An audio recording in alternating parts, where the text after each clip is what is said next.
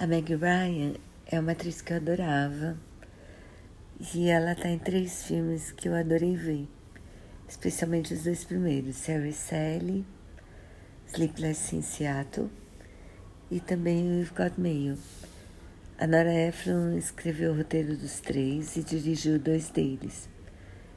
É quando eu vi que tinha um documentário sobre ela, fiquei interessada e vi.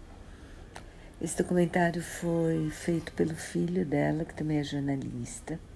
Ela começou como jornalista, daí ela escreveu um livro chamado Heartburn. Quando ela, ela o segundo casamento dela foi com um repórter que ficou famoso pelo Watergate, o escândalo que derrubou Nixon. Ele foi um dos jornalistas que escreveu as matérias que derrubaram o presidente na época.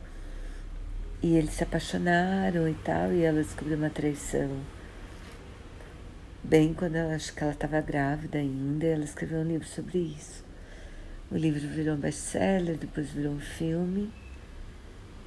E. Bom, e daí como ela escreveu, como ela passou a escrever filmes sobre amores felizes. Mas o primeiro foi essa catástrofe aí. Mas ela acabou tendo um casamento bem feliz mais tarde e foi muito amada pelos amigos.